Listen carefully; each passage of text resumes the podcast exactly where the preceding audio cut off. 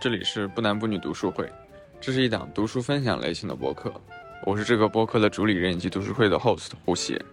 不男不女读书会是以女性主义作品与文本的阅读与讨论为主的开放包容的读书会，所有有趣有价值的读书会录音或是讨论都会不定期上传到这个频道与大家分享。如果你感兴趣，可以在豆瓣不男不女读书会找到我们，并加入我们每周的读书与讨论。这期节目是读书会十月份的特别讨论，我们又再一次讨论了两篇与性和爱的迷思相关的哲学论文，一篇是 Alan Goldman 的 Playing Sex，另一篇是 Rebecca Kukla That's What She Said: The Language of Sexual Negotiation。由于讨论过长，本期将会分为三部分上传。本集是对 Alan Goldman 的文章 Playing Sex 的导读与讨论。在这篇写于1977年的论文中，Goldman 提出了许多依然值得讨论的关于性的问题。性欲和性活动到底是什么？不是什么？性与爱的关系是什么？Goldman 认为性的意义在于它的愉悦本身，而不需要任何外在的意义与目的。我们享受性爱，并不是因为生育或是交流情感，而是因为性作为一种对于他人身体愉悦的接触，有着内在的价值与意义。Goldman 是对的吗？我们应该如何定义设想性和爱的关系？话不多说，希望你能喜欢这期节目。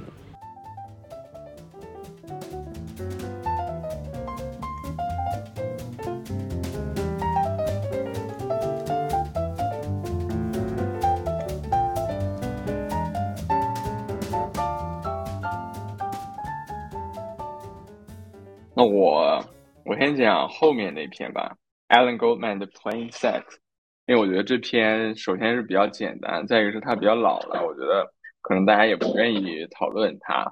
那这篇这篇论文其实很简单，就是呃这篇论文是一九七七年写的，所以它会比较老，大家会发现其实还有些东西很很久远了，以及有些这个讨论已经很过时了。大家会觉得就是尤尤其里面有一些关于那个呃同性恋的部分，大家会觉得就是还挺就是有点过时的观念。但是当然，我觉得你要考虑到这是七十年代写，那个时候还是在民权运动的时期，所以说是，所以这篇论文能在那个时候写出来就已经还是蛮不错的了。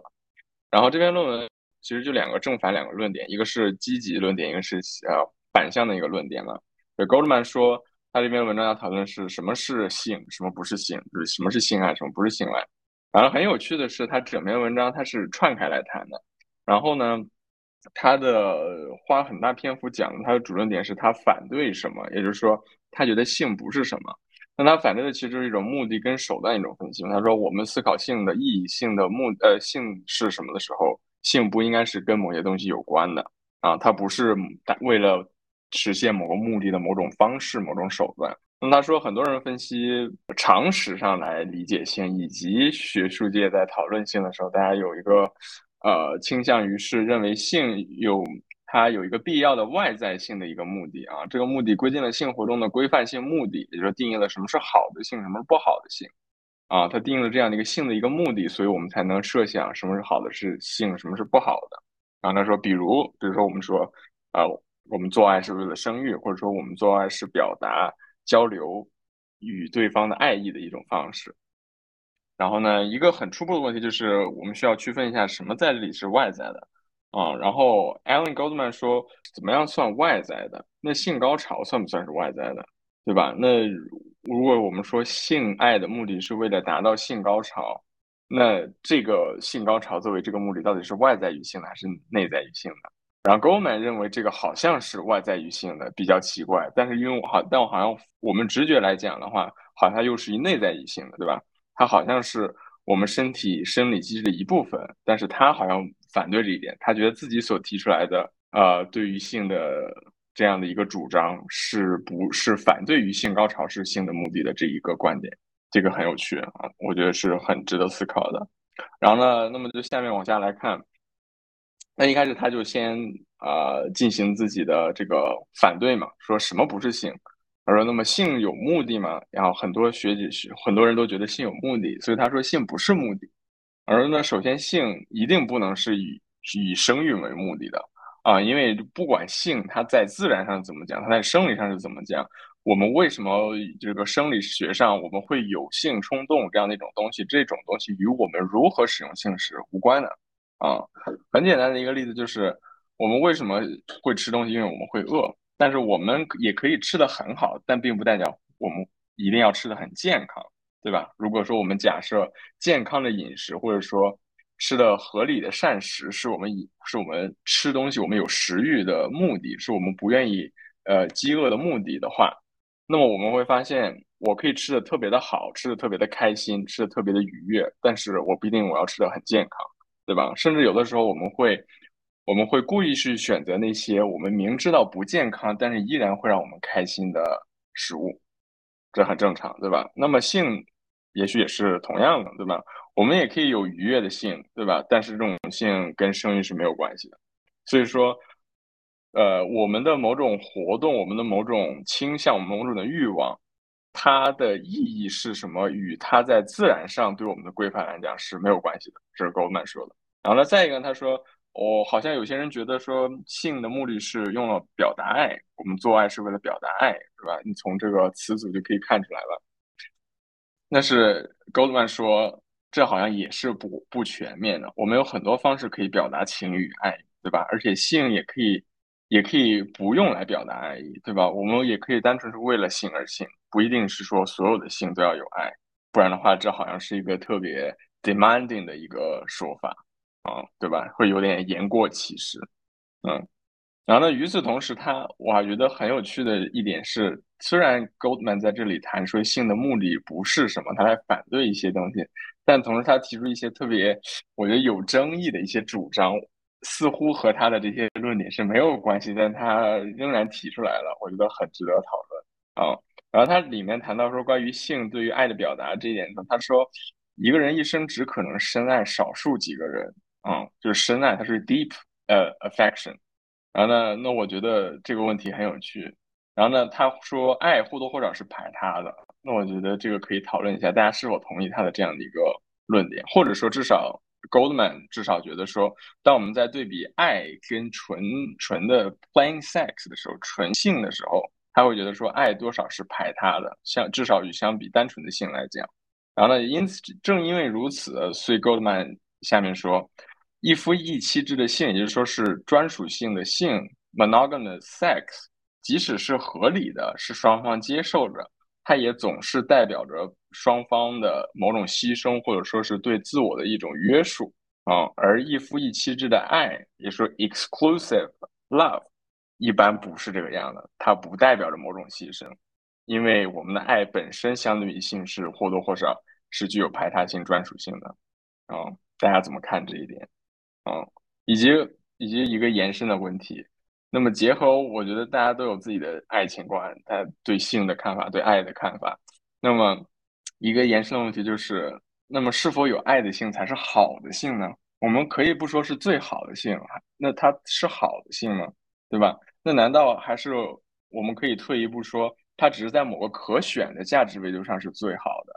如果我们觉得说，好像确实有爱的性，是某种意义上说是所有，是所有可我们可能性呃实行的性行为里面，或者我们的性经历里面体验最好的，或者说是它最有价值的性。那么某种意义上，我们好像符合了 Goldman 所批判的这样的一种目的与手段的这样的一种分析。大家怎么看这个问题？嗯，就是那什么是好的性呢？如果从身体的愉悦上面来说的话，没有爱的性也可能是非常棒的那非常棒的体验，就是身体的愉悦度来说，就是我觉得这这里他他就是 Goldman 提出来说，呃，就是 monogamous sex 和 monogamous love 的区别，我觉得特别有趣，就是专属的性，就性是专属的吗？啊，爱是专属的吗？如果我们同意说爱比性更加专属的话。那么有爱的性是不是专属的呢？我觉得这一系列问题都很值得思考。阿芳是不是刚才想说话？对，因为我觉得这个有有有一些定义需要先讨论。如果要要聊这个问题，因为首先是性爱是不是应该分离，还有就是。你怎么定义好呢？对吧？这个好的标准，可能有些人就是以高潮为标准，或者有些人是觉得是我身不光是，就是我生理上高潮了，同时我的精神也达到高潮了。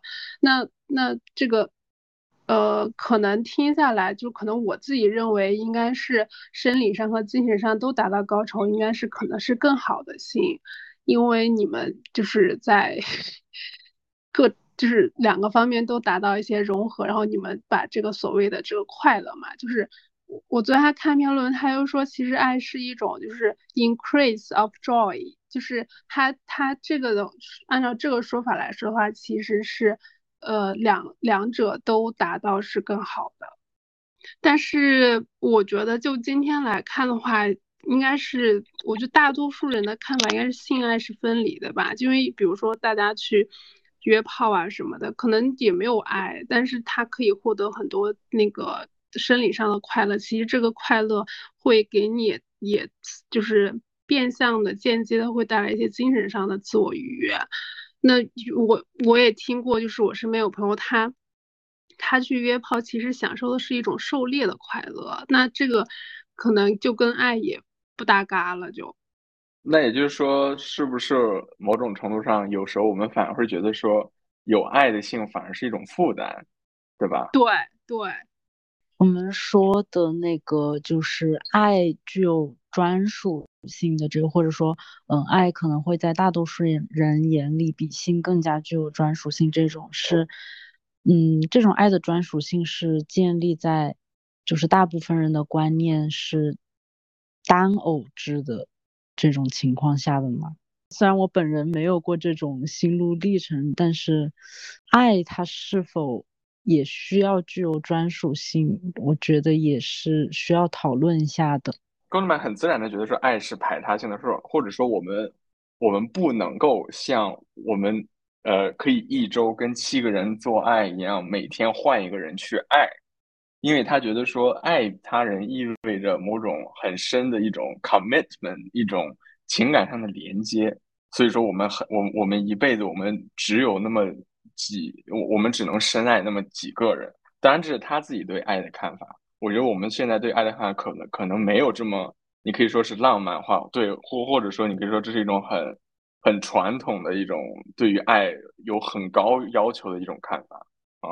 所以我觉得对刚才阿芳说了，我觉得还蛮有道理的。就是 Goldman 似乎觉得说，OK，我们觉得爱是好的，对吧？用爱表达爱，呃，用性表达爱意是好的。第二点，我们觉得性。纯粹的性的愉悦也是好的。那么勾勒曼好像觉得说，那似乎是不是那么爱加性，对吧？那就是那就是正加正，那那那那就是它的这个和就是更大的。但好像好像在现实当中不是这样，对吧？好像我们有的时候反而有爱的性，它可能更是一种负担，对吧？包括我们一会儿会谈到说，那么当性成为了两个人爱情当中的某种需要去互惠、需要去回报的东西的时候。那好像性它又不是单单的一种愉悦的时候了，因为如果它是一种回报，是你需要回报给对方的时候的时候，那么有的有的时候可能是你并不享受这个性，但是你依然需要去回报它，嗯，这个是我们一会儿可以再聊的。OK，那我继续。然后，那么下面 Goldman 又反对说，我们还觉得性有的时候是一种手段。啊，它是达到某种目的的行为。然后他这里主要提到是 Solomon 和呃 Nagel 的呃一个论点。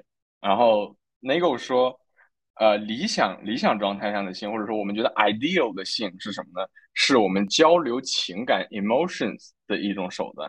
或者或者说 Goldman 他进一步去解读，是他自己的解读。他觉得他说，在 Nagel 看来，性是交流我们自身欲望的一种方式。啊，或者说是最主要的方式啊。然后呢，Goldman 提出了针针对这个观点提出了特别几个特别有趣的反驳。然后呢，一个是这个他提出了长期伴侣的一个这个例子，如果总结一下来就是一句话，就是说都老夫老妻了，还有啥可交流的呢？对吧？就如果你根据 Nagel 的这个观点来讲，性是交流情感的一种手段的时候，或者说性是为了交流情感的时候。那么，那难道那那对于长期伴侣来说，他们是什么样的呢？难道长期伴侣就没有性了吗？因为他们已经认识这么久了，他们该交流的都交流完了，难道他们就没有什么可交流，意味着老夫老妻就没有性了吗？没有性的愉悦了吗？这肯定不是这个样，对吧？事实上，这我们会觉得性的愉悦不需要随着关系的熟悉而消失，它不一定是需要交流什么的，性本身就是很愉悦的，对吧？相反，如果我们把性跟交流与对方交流所绑定起来，纯粹是用来交流某些东西，不管是情感还是欲望还是任何的东西的时候，那似乎交流总会有一个界限，总有一天我们会没什么可交流的。那这个时候好像性就会消失了。如果我们觉得性是你必须要交流什么的时候，然后另一个例子他说是，那么是那么自慰算什么？如果如果性是一种交流的话，那自慰算什么？他这里其实特别好玩，他说难道自慰是我们在练习交流技巧吗？练习与他人的交流技巧吗？还是我们在自言自语与自己交流？这听起来都特别的怪，都特别的不能接受。所以说。这样的一种对性的一种理解，没有办法帮助我们理解那个自慰跟性的关系，对吧？然后再一个是他提出来说，这样的对于性的理解似乎是又十分自恋的，对吧？当我们说性一定要是交流，把我的把我的某些情感或者欲望交流给对方，对方必须要接受到我交流的欲望的时候，这样的一种对于性的理解的模型是有问题的。好像是对于性的理解，似乎让人觉得好像好的性总是以自我为中心的。我的伴侣每次跟我做爱，必须是因为他是因为被我所要交流给他的欲望而唤起的，这似乎是特别有问题的啊。然后呢，所以总的来讲，Goldman 认为这些观点，Nagel 的观点，以及前面我们提到的说啊，关于性的目的的观点，都是十分的过于想当然，过于的这个理性化的啊。我不知道大家怎么看，我觉得大家可能也有相同的感觉。大家觉得我们似乎都觉得，呃，爱是不能被，呃约呃约化到某种纯粹的说，它是一种呃途径手段，或者它是为了它是某个目的啊。他理下一个特别有趣听音乐的例子，也是近进一步佐证他的说法。他说，音乐也是一种交流情感的方式，对吧？甚至我们我们会觉得听音乐比听别人对你交流来说更。更加的沉静，更加能够直击你的心灵。那么，难道这是更加像是一种性体验吗？也许是，对吧？但是就音乐本身的审美性跟愉悦性而讲，它并不是主要用来交流特定情感的最佳方式。音乐当然可以是非常情欲化的，但这不代表音乐的目的、音乐的意义与性是挂钩的啊！这是他所他最后的一个总结啊。那么下面 Goldman 提出他的正向论点，比如说他觉得性是什么啊？这个特别的简单，他的他的这个他的定义。然后呢，当然这也是为什么他这篇文章依然在学术界依然今天依然被这个不断的讨论，就是因为越简单的东西，其实反而它的问题越大，以及你能反驳的东西越大啊。他说性是什么？性很简单，性欲是与他人，也就是说性的欲望，the desire，sexual desire。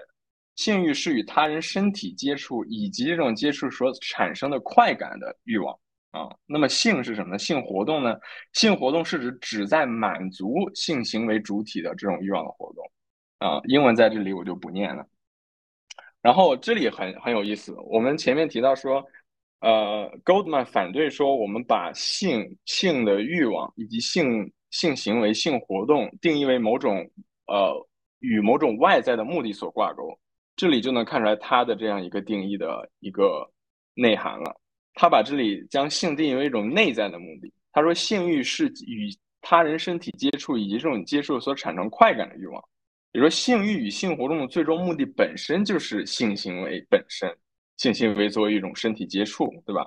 而不是它所蕴含的想要表达的、可能表达的任何其他的外在的东西啊。那么这样一个观点就是。为了简化它，我们称之为就是 PCV（Pleasurable Contact View），对吧？他觉得就是呃愉悦的接触，愉悦的身体接触。性是什么？性是愉悦的身体接触。那 Goldman 的这个定义特别简洁明了，但是其实问题也很多。我不知道大家读的时候有没有想到什么例子，大家可以这个反驳一下。首先有三个例子，当然可以简化为两个例子。一个是比如说拥抱，比如说我很想抱我的对象，对吧？我我今天特别需要一个拥抱。那拥抱是不是一种身体接触？它当然是一种身体接触，而且这是一种很愉悦的、让我愉悦的身体接触。难道这是性吗？我觉得好像是有点过的。对，我们会觉得说这好像是有性含义的它绝对不是性，对吧？当然，我觉得十分有趣的一点是，呃，做爱之后的 cuddle，做爱之后的性算不算性行为的一部分？然后呢，再一个就是，呃，Goldman 他也提到，呃，我先把我的两个例两个反驳举出来。然后呢，再一个是也跟拥抱有关，就是，呃，我有个亲弟弟，我特别喜欢他啊，我特别爱他，然后我特别享受拥抱他。那难道我对他的这样一种拥抱也是一种性性性欲的表达嘛？似乎有点过。这是一个例子。再一个例子说，我们举个例子，一个纯粹的理想的例子，就是 John 有个人叫 John，然后呢，他有偷窥癖，他的性欲的性唤起以及他他喜欢干什么呢？他喜欢看他的邻居做爱啊，他的性快感、他的性冲动、他的这个性欲是通过看他的邻居而得来的。那那我们会发现说，John 在偷看他的邻居做爱的时候，他这个性欲得到了满足，然后呢，他可以进行性活动，对吧？比如说，当然，他的他可以进行自慰，难道这不是一种性吗？这当然也是一种性行为，对吧？但是在这样一个过程当中，没有任何的身体接触所产生，所以这个又是另一个问题。对，自慰没有身体接触，但我们好像觉得自慰好像又是是性的一部分，好像好像又不是完全的那样一种性爱的那样一种性，但它也是一种性行为，对吧？那 Goldman 其实对这两个反驳都有自己的呃辩护。然后第一个反驳他说，当我们去拥抱我们的亲人、我们的亲密关系的对象的时候，这是一种爱意的表达，这是一种 affection，他说，而不是纯粹的对于身体接触的一种渴望。但是我觉得在这里呢是有一点牵强以及说不过去的，因为 Goldman 很有趣，他在第二百六十九页下面他写到一点，他说他认为婴儿对拥抱的渴望是潜意识的，可以说是潜意识的一种性欲望的表达。这里其实就有一点弗洛伊德呃精神分析学在里面了。他觉得婴儿对拥抱的渴望是我们很自然的人类对于性欲望的一种纯一种原初的一种表达，对吧？那如果那这个样，呃，跟跟着他的这样的一个分析走的话，那么我觉得，那么精神分析当然对所有人有效，对吧？那我们依然今天依然在讨论俄狄浦斯情节，那难道只有小孩有这样的一种潜意识的性欲望的表达吗？肯定不是。那么如果 Goldman 认为婴儿对拥抱的渴望是一种潜在潜意识的性欲望的表达，那么我对我的家人、我的弟弟的拥抱的这样的一种欲望。应该也同样的被定义为一种性欲望，这好像又是有问题的。然后再一个是，想要拥抱当然是我对爱意的一种表达，但是难道我不能两个都要吗？难道我不能既希望我我既潜意识的想要这样的一种拥抱，是因为我爱我的弟弟？难道我就不能同时也因为我就是想要拥抱他吗？对吧？那更棘手的一个问题是，好像在性爱当中也是这个样的，我们去。我们去，呃，做，呃，与对方做爱，好像一方面，它确实是我们愿意，我们希望这样的一种身体接触所产生的这样的一种欲望与快感，但同时，好像我们也很潜意识的，或者说潜在的觉得这也是一种爱意的一种表达。嗯，我觉得这个是很值得思考的。啊，然后下一个是关于偷窥癖的例子。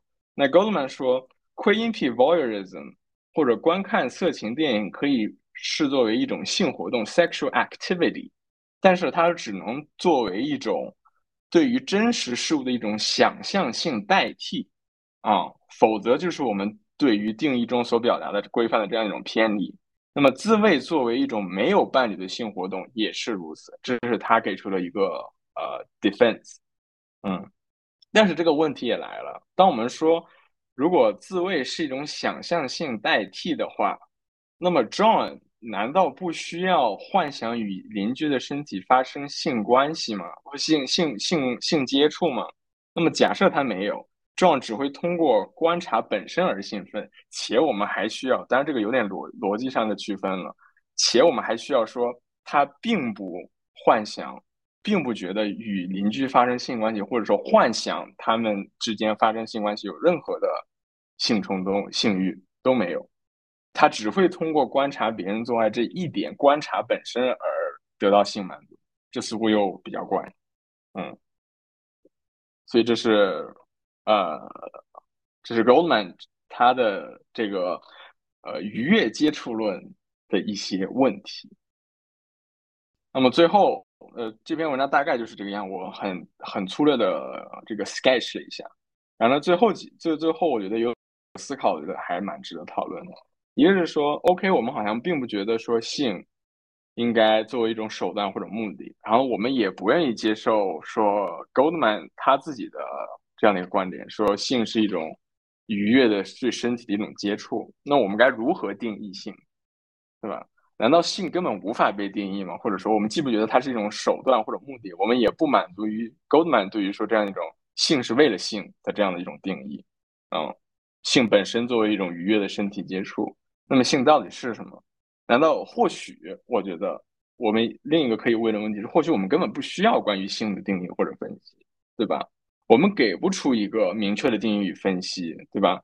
也就意味着说，我们无法，我们无法说出任何关于性的必要条件，但是我们好像总能够在生活当中分辨出来什么是性，什么不是性，什么在在哪些时刻这些行为成为了一种。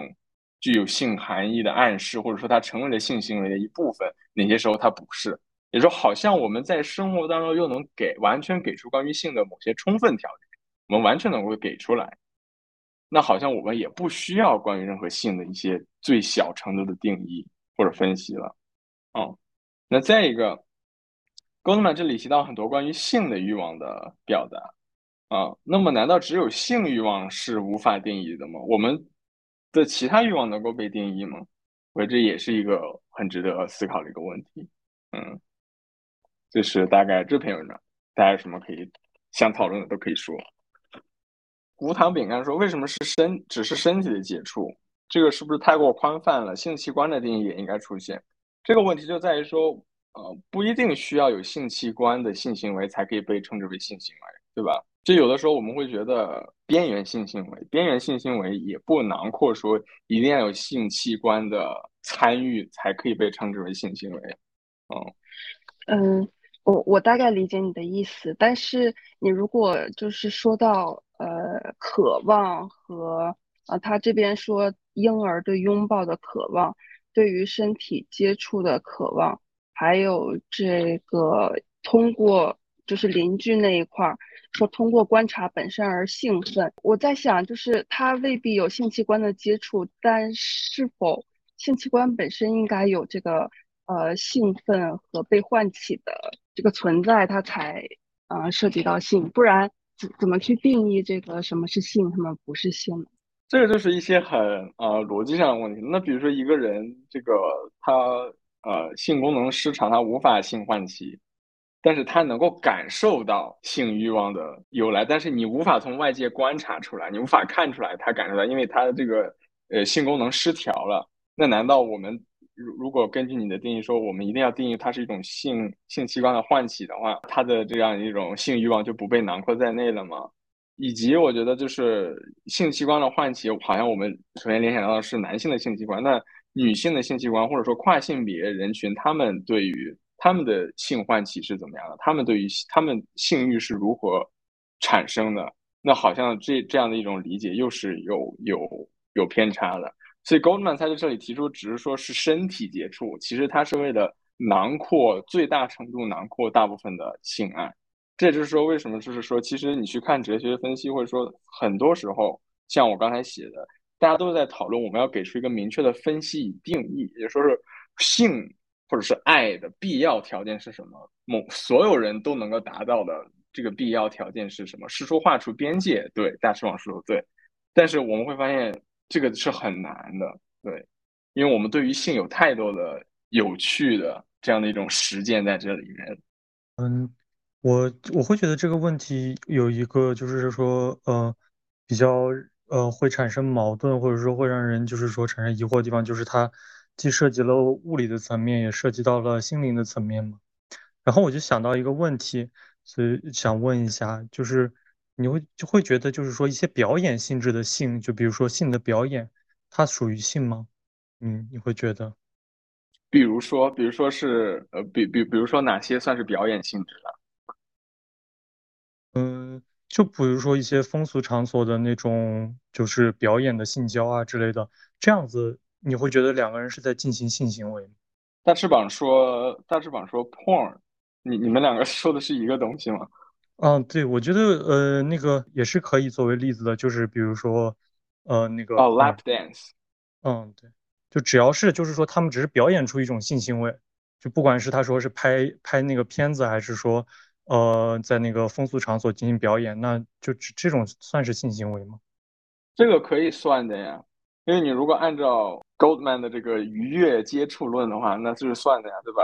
那双这个双方都觉得很愉悦，以及这是一种身体接触，但是在这个过程中，双方可能性欲望的。嗯嗯，但是在这过程中，他双方可能不觉得愉悦啊，表演的双方不觉得愉悦，只是说他是为了满足看的那方的那个欲望。那至少我们可以说这是一个单向的。那么我说，对于呃接受大腿舞的这个男性，那他觉得自己得到了性嘛？我们会说这叫性服务嘛，对吧？这是关于性的服务嘛，对吧？所以他肯定会觉得他接受到的是性服务，而不是别的服务。是的，是的，我我们会觉得，如果说是观看者作为第三方的话，他是有这个性接受到了性哦，服务，对。但是作为那个那个表演者本身，他们两个应该是，我觉得作为他的的那个心理层面，或者说他自己的那个感官和欲望层面，他是不觉得这是性的，他可能只是一份工作啊之类的。我会觉得这个还挺有趣的。嗯，啊，我以为你刚才说的是那个 lap dance，就是你作为那个呃，就是性服务购买者那一方的视角。比如说他自己去提供那个性服务的那一方，对吧？我反而觉得，其实本质上从严格定义上来说，那其实是就是性行为，只不过他可能自我暗示，或者是觉得这是我的工作什么的。我觉得这可能又涉及到另外一个问题，就是你这是不是一种就是变相的自我暗示去，去去降低做这样一份就是自己从事性服务的这种羞耻感。看 porn 自慰是算性行为的呀。Goldman 很明确，他就是要把自慰，囊括在性行为里面的呀。对啊，他说，所以我们说是我在我所以说我一再强调的是是愉快呃是愉悦，身体，接触，对吧？但石宇说的不嗯，是不是看 porn 的观众是性行为问题不大，实际上，但是他想说的就是嗯，说这个是他这个看 porn 到底是那这个假设他被看的有有两方他们在实行性行为，那就是第三第三是第三方的性行为吗？还是说是这个在实施性行为的人？就是就怎么说呢？看是是观众的性行为，还是说是执执行者的性行为，还是他们所有人的性行为？就是我觉得是观众的性行为，这个这个大家的争议应该不大，就是就是看一个那个色情制品，然后自己性唤起一下。但是这个就确实挺有意思的，我觉得是个这个是个伦理问题。我觉得如果说是纯粹是表演，且对方没有性快感的呃这样的一种冲动的话，那么对于表演的这两个人来说是没有的。但是我觉得这又是界限模糊的地方，对吧？那当我们对，说他是那他这里个身体接这这触。对，这这里其实就是 Goldman 他说他的 pleasure 到底是什么意思？当你说当你说愉悦，当你说快乐的时候，到底是什么 pleasurable？什么是 pleasurable？生理 pleasurable 是不是一种 pleasurable？对吧？那心理上的 pleasurable 是不是也是一种 pleasurable？这个是他没有做区分的地方，这个是我觉得是需要去讨论问题，对吧？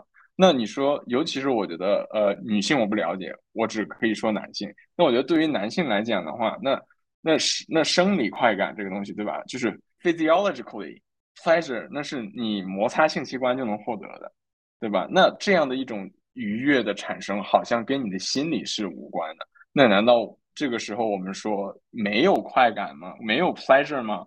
好像不能这么说。但他是心理和生理都有 pleasure 那种 pleasure 吗？好像也不是。突然有个问题，就是一般大家把性行为翻译成什么？因为这个 Goldman 他不是用的一个是那个 sexual activity 嘛，是活动而不是行为。就是行为的话，就是会更具体的行动这样子嘛。但是他就嗯是他是说就是看看 point 就是 sexual activity，好像因为它是一种活动，就感觉会更扩大了范围的感觉。感是？这样的，是这样的。所以你如果按照 Goldman 来讲的话，就是，呃，哦，sorry，我这里写成了窥音癖，应该是偷窥癖 voyeurism。那那那那，我觉得你，我觉得我们可以 argue 说看 porn 就是一种 voyeurism。你我我觉得是可以这么 argue 的。那如果这样说的话，那其实就被囊括进 Goldman 所说的，这是一种，这也是一种性活动，但是它是对真实事物的一种想象性代替，或者说他这篇文章写于七七年，那时候还没有互联网，我觉得这个论点一定是需要更新的。现在它不是一种想象性代替了，对吧？当我们说电影作为一种媒介，或者说视频作为一种媒介的时候，那它所它不是一种想象性代替了，对吧？